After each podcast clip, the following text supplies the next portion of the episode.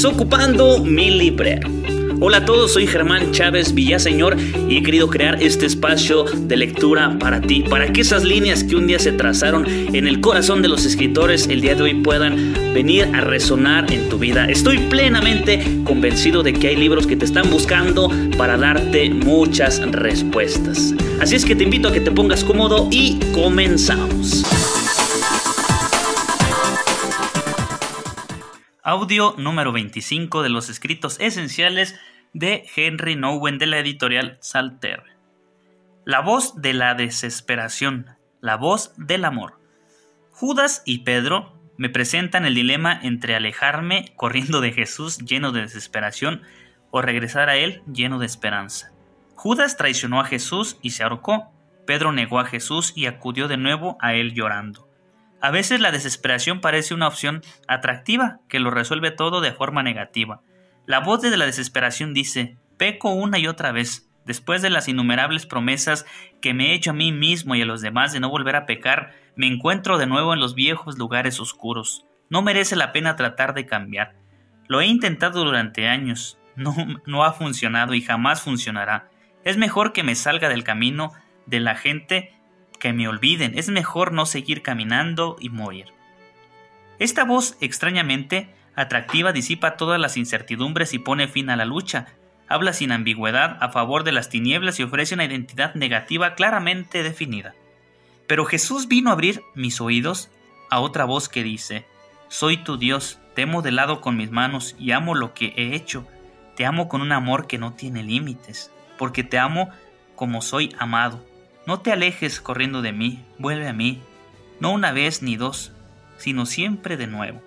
Eres mi hijo. ¿Cómo puedes dudar de que te abrazaré de nuevo, te apretaré contra mi pecho, te besaré y dejaré que mis manos atusen tus cabellos?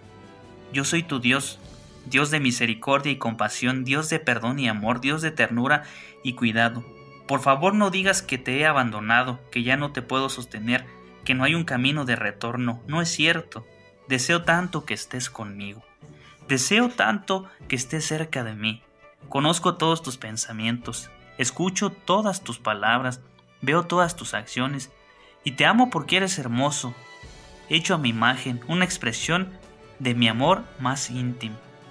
No te juzgues a ti mismo, no te condenes, no te rechaces, deja que mi amor toque los rincones más profundos y más escondidos de tu corazón y te revele tu propia belleza una belleza que has perdido de vista, porque se volverá visible para ti de nuevo a la luz de mi misericordia. Ven, déjame enjugar tus lágrimas, déjame acercar mi boca a tu oído para decirte, te amo, te amo, te amo.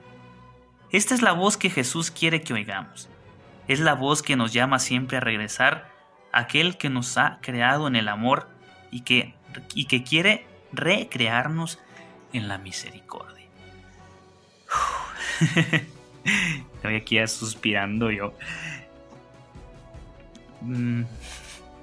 Ojalá que ustedes estén dando el tiempo. Yo me detengo también. Estoy aquí grabando también pauso. pauso el audio para, para detenerme a pensar y a dejar que Dios nos abrace porque tendemos nosotros a ser tan crueles con nosotros mismos, tendemos a autosabotear nuestra propia existencia, nuestro propio esfuerzo, a creer que lo que estamos haciendo es tan poco. Pero Dios, Dios sabe quién somos y Dios sabe cuánto esfuerzo estamos teniendo o incluso que no tenemos fuerzas para caminar, para salir, que estamos derrotados, que estamos ahí como muertos. Pero a pesar de eso, el Señor está ahí, porque no nos juzga, porque nos ama, porque nos sostiene, porque sabe quién somos, porque conoce nuestro corazón, porque Él modeló cada parte de nuestro ser, porque comprende nuestras acciones, porque entiende por qué lo hiciste, por qué pasó, por qué no lo hiciste, por qué sucedió. Dios lo sabe y Dios te conoce.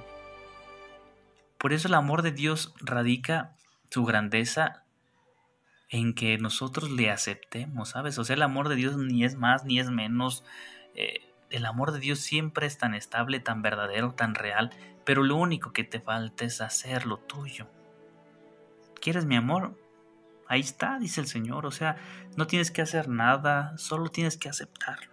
Y entonces este día date la oportunidad de dejar que el Señor te abrace, que te inunde, que te bese, que te sientas como el discípulo amado recostado a su pecho, porque ¿qué puede pasar? Nada, nada, porque si Dios está no hace falta nada. Continúo. La disciplina de convertirse en amados. Es cierto que somos los amados, pero tenemos que convertirnos interiormente en amados. Es cierto que somos hijos de Dios, pero tenemos que llegar a serlo interiormente. Es cierto que somos hermanos y hermanas, pero tenemos que llegar a serlo interiormente. Si todo esto es cierto, ¿qué, qué asidero podemos hallar que nos ayude en este proceso? Si la vida espiritual no es simplemente el camino de ser, sino el camino de llegar a ser, ¿cuál es la naturaleza de este llegar a ser?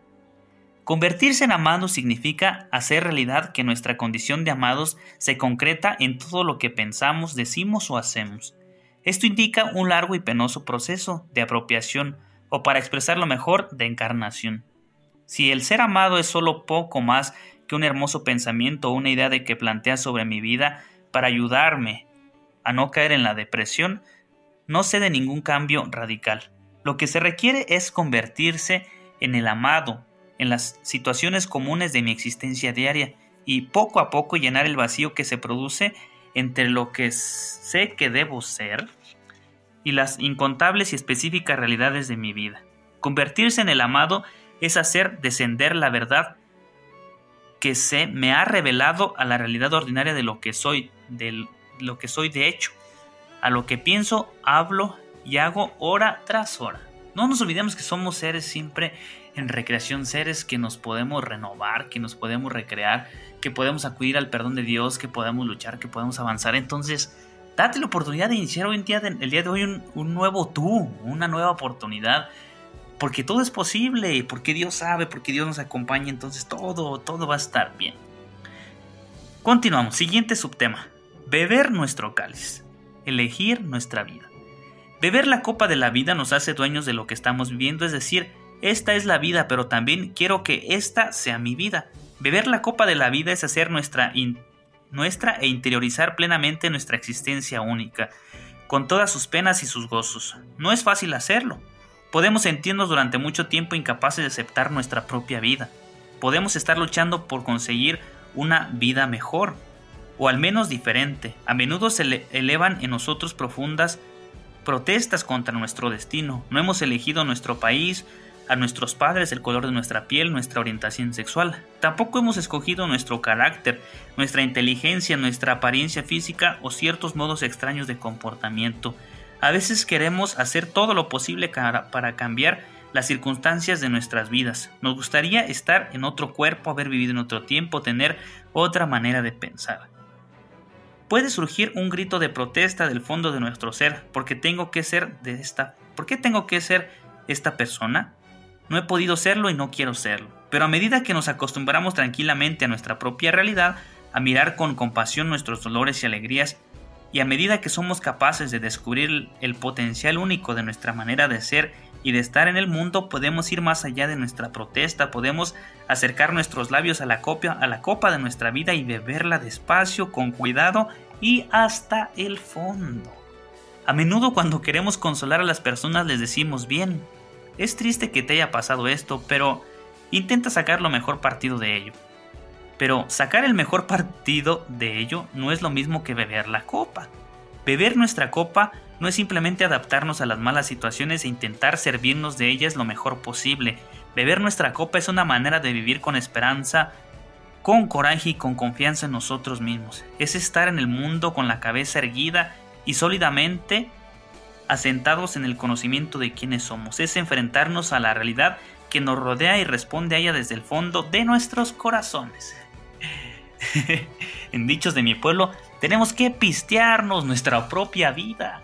Es decir, afrontar lo que está ahí presente, no sacarle, También decía un amigo por allá, hay que echarle peligro, hay que echarle peligro a la vida, es decir, no podemos ir mediocremente ocultando lo que somos, lo que tenemos, lo que nos hace falta, lo que no tenemos, lo que hemos hecho, lo que no hemos hecho, lo que deberíamos hacer.